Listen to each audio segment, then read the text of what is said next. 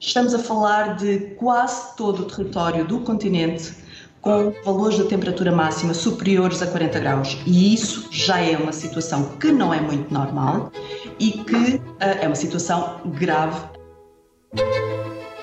Viva! Está com o Expresso da Manhã. Eu sou o Paulo Baldaia.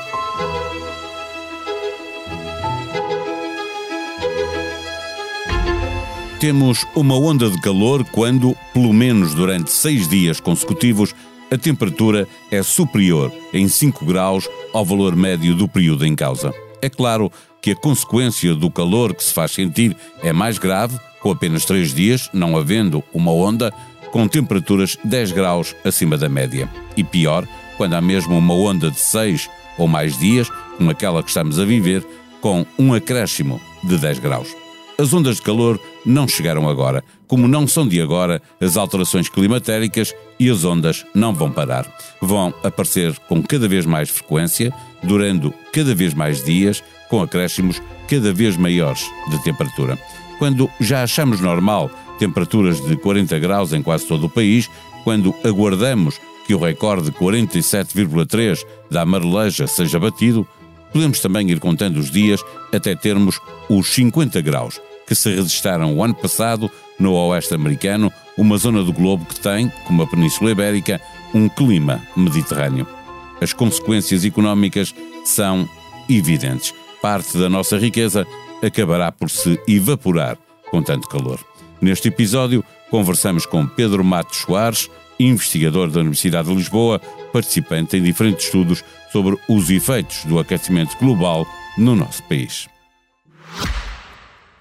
O Expresso da Manhã tem o patrocínio do BPI. A sua cultura pode preservar a terra. Conheça as soluções BPI para apoiar as empresas agrícolas e agroindustriais na transição para um futuro mais sustentável. Banco BPI SA. Banco para a Agricultura. Registrado junto do Banco de Portugal sob o número 10. Viva Pedro Matos Soares. A Europa eh, ainda o mês passado teve uma onda de calor, com Espanha e França a resistirem as temperaturas mais altas dos últimos 20 anos. Eh, eh, sofrem menos. Agora a previsão em termos de, ondas de calor mais frequentes, a durarem mais tempo e com temperaturas mais altas, vai acabar por concretizar-se antes do que seria expectável? Antes do, do, do, que seria expectável, eh, é, um, é, uma boa ilustração do que é que nós estamos a viver. Nós, há, há, muitos anos, há décadas, sabíamos que estávamos num processo de aquecimento. Este processo de aquecimento, infelizmente, no contexto europeu e não só, tem vindo a ser acelerado. Ou seja, os modelos dos anos 90, 2000, eram já muito bons a caracterizar o que era, digamos, a, a, o aumento da temperatura média, mas a variabilidade e esta, esta frequência de extremos, nomeadamente de ondas de calor e de secas, eh, surpreendem-nos até pela, pela sua severidade e, e por eh, terem um impacto tão grande nas nossas sociedades. Eh, principalmente o, o, temos o exemplo da Europa, que já foi acometida de várias ondas de calor este ano, e uh, também nos podemos reportar a Portugal em anos transax e hoje, em que estamos a falar, a onda de calor que estamos a sofrer, que tem a ver com este processo muito presente neste, nesta, nestes fenómenos extremos, que é um ano hidrológico muito seco, déficit de precipitação, uma seca que atinge todo o nosso território, nós estamos com quase 100% do nosso território em seca severa ou extrema, e depois temos aqui uma circulação que, eh, digamos, nos faz subir a temperatura desta maneira e que nos aflige muito. A seca potencia temperaturas mais altas, temperaturas mais altas eh, agravam a seca, eh, é uma pescadinha de rabo na boca, um bocadinho aquilo que vivemos em 2017 eh, com Pedrógão? Exatamente, exatamente. Paulo, repara, nós eh, desde de outubro em que começa o nosso ano hidrológico temos vindo a acumular déficit de precipitação, quer dizer que nós temos os solos com pouca água disponível, com pouco conteúdo de água no solo, temos as barragens em, em grandes déficits de abastecimento e temos, ah, digamos, as florestas secas, temos tudo o que é o coberto vegetal seco, combustível ah, muitíssimo seco. O que é que se passa? Quando nós temos aqui, neste caso, temos o anticiclone dos Açores, tínhamos na semana passada claramente o anticiclone em crista sobre a Península Ibérica, que nos traz uma massa de ar de leste que vai aquecendo à medida que é transportada na Península Ibérica. E isso, como temos um território seco faz com que esse aquecimento seja mais severo, ou seja, como disse, esta pescadinha de rabo na boca entre a secura dos solos e o aquecimento, neste movimento desta massa de ar seca já por si uh, e, e, quente uh, que vem de leste. O que temos hoje, já presentemente, é que temos também aqui outro ingrediente que está, digamos, a, a, tornar esta situação do ponto de vista meteorológico mais excepcional, é que temos também aqui uma baixa pressão a sudoeste de Portugal. E, uh, infelizmente, esta baixa pressão está a advetar uma massa de ar seca do norte da África, ou seja, temos aqui um vento uh, prevalecente dos quadrantes leste-sul, ou seja, de sudeste, que uh, nos traz, digamos, esta massa de ar muito seca, e esta nubosidade que hoje podemos presenciar e que nos dão estas temperaturas tão elevadas no nosso território. Claro que é preciso dizer que estamos com conteúdo de água no solo muito uh, forte, muito deficitário no solo, toda a energia que chega à superfície é utilizada para aquecer a atmosfera subjacente e não para evaporar, porque temos muito pouca água para evaporar. E daí esta, esta retroação que, estávamos a falar, Paulo. Eu queria recordar um fenómeno do ano passado, eh, que tivemos, aliás, uma conversa também sobre ele, eh, eh, aqui no Expresso da Manhã, eh, no Noroeste americano, eh, mas eh, nesse havia um fenómeno pouco comum que era o, de haver um, um anticiclone parado naquela zona que potenciava o aquecimento. Isso já aconteceu alguma vez com o anticiclone dos Açores ou pode vir a acontecer, eh, agravando e já vamos a, às temperaturas que se fizeram sentir nessa altura naquela zona? Uh, Paulo, sem dúvida, repare, o, o, o anticiclone dos Açores como o anticiclone do Pacífico Leste, é, são é, propriedades atmosféricas, um sistema que é semi-permanente na atmosfera. O que se passou ali nos Estados Unidos é que tivemos esse anticiclone muito sobre o continente, em vez de estar confinado, digamos, às massas oceânicas, e tinha uma subsidência, ou seja, um, um movimento descendente de ar que aquece a superfície. Era o que nós chamamos aquela cúpula de aquecimento muitíssimo uh, ímpar, no caso do, de, a afetar o Canadá e os Estados Unidos na região oeste. Em Portugal, o que se passou nesta, nestes últimos dias e agora é que tivemos um anticiclone muito extenso espacialmente. E quando nós observamos o que é que tem sido, digamos, a, digamos, a mutação, a evolução do anticiclone na nossa, na nossa zona de influência atlântica, é que este anticiclone, com as alterações climáticas, está cada vez mais extenso espacialmente, ou seja, a estender-se a abarcar a Península Ibérica. E abarcando a Península Ibérica, faz com que tenhamos esses extremos de temperatura eh, que estamos a viver estes dias. Repare, aqui não temos tanto uma persistência muito elevada do anticiclónio, que é que chamamos, digamos, um, um bloqueio, mas temos um anticiclone que estava muito extenso espacialmente. Já tivemos várias vezes o anticiclone de Açores muito persistente e já tivemos várias ondas de calor e infelizmente as projeções apontam para cada vez termos um anticiclone mais extenso, ou seja, defletindo as frentes e, o, e os ciclones para norte e criando esta déficit de precipitação nas nossas latitudes, ou seja, não deixando vir um mau tempo para Portugal e para Espanha e uh, criando estas situações de, de, no caso do verão, de de extremos de temperatura. O ano passado a temperatura eh, aí numa localidade eh, do Canadá, no sul do Canadá, norte da América enquanto continente, eh, marcou 49,6 o termómetro. Por cá o recorde é 47,3, já leva quase 20 anos na Marleja, em 2003. Exato.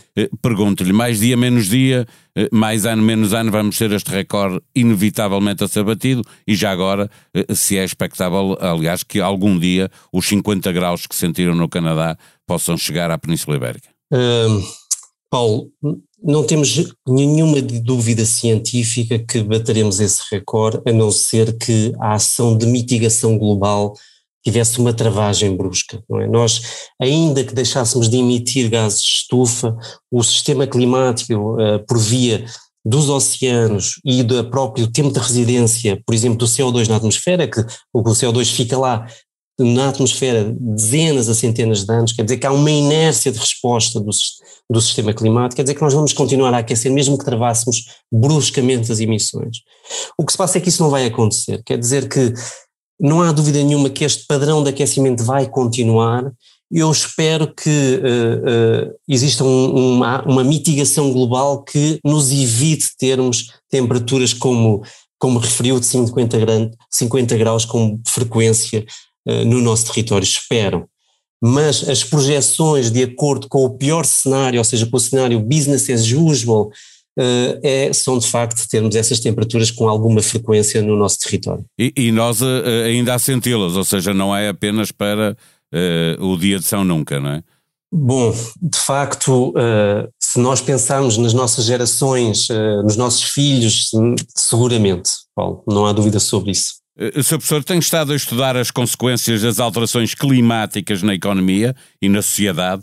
Estes recordes das ondas de calor não ajudam nada, não é? Corremos o risco de, num futuro próximo, termos a, a, a, nossa economia, que está muito dependente do turismo, por exemplo, a nossa e a espanhola, a mediterrânea. Uh, uh, isto uh, já começa a ter consequências e vai ter consequências no futuro próximo.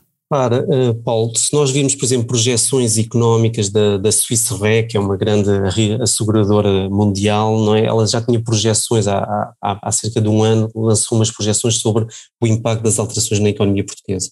E elas eram de, de perdas anuais de 6,5% a meio do século. Estas diziam respeito, digamos, ao cenário mais gravoso, com pouca mitigação, mas isto dá-nos uma ilustração do que nos espera do ponto de vista económico. Porquê? Porque nós temos em Portugal, e na bacia do Mediterrâneo, temos uma, uma, uma, uma, composição de fatores que impactam diretamente a sociedade em todos os setores que é muito perniciosa. É? Nós temos a questão da redução da precipitação, temos o aumento da evaporação por via do aquecimento, e uh, quer dizer que temos menos disponibilidade de água, quer dizer que temos uh, um problema com as florestas e com a agricultura. Bom, se nós temos um problema de disponibilidade de água, isso também afeta diretamente o turismo, para além das temperaturas elevadas e de toda a articulação da nossa sociedade com a, a frequência de extremos, como as temperaturas elevadas e a seca. Não? É? Quer dizer que, do ponto de vista industrial, do ponto de vista da produção elétrica, tudo isso são desafios. Porquê? Porque toda a operação industrial tem necessidades energéticas e tem, tem digamos, uh, uh, uh, digamos ranges de funcionamento que, que são ameaçados por este tipo de extremos. Do ponto de vista da saúde, que é, digamos, o, o clímax da nossa preocupação, digamos assim, o, o que nos preocupa mais.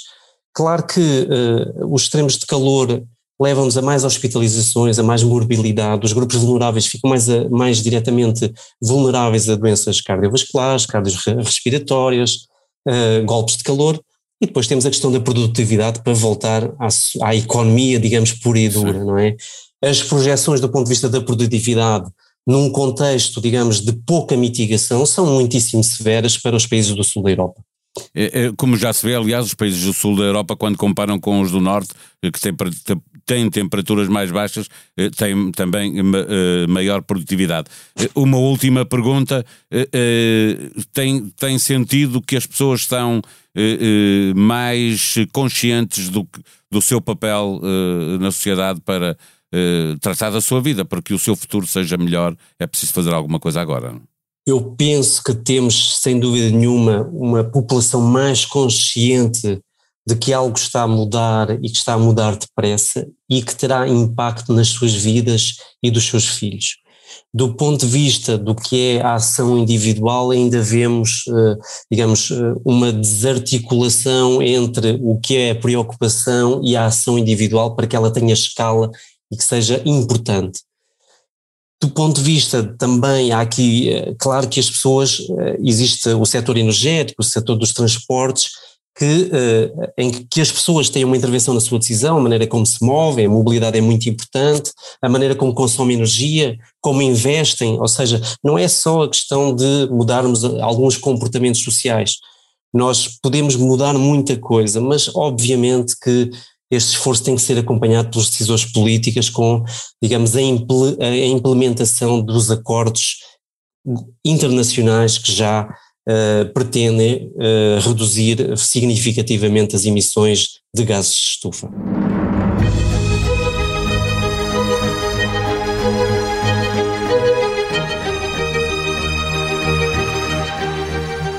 Por causa do calor que levou a que o governo avançasse com o estado de contingência, o festival Superbox Super Rock não se vai realizar na aldeia do Meco, passando para o Parque das Nações, em Lisboa. Mantém as datas e o cartaz, afirma Luís Montes, o promotor do festival.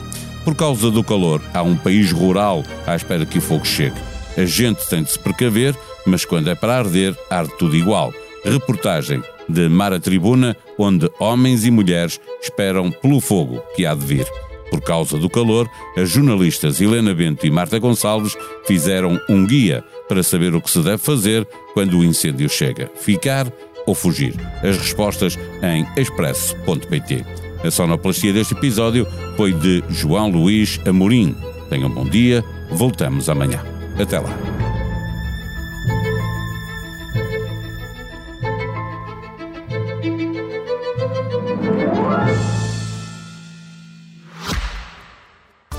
Expresso da Manhã tem o patrocínio do BPI.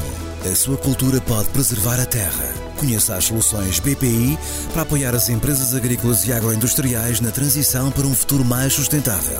Banco BPI SA. Banco para a Agricultura. Registrado junto do Banco de Portugal sob o número 10.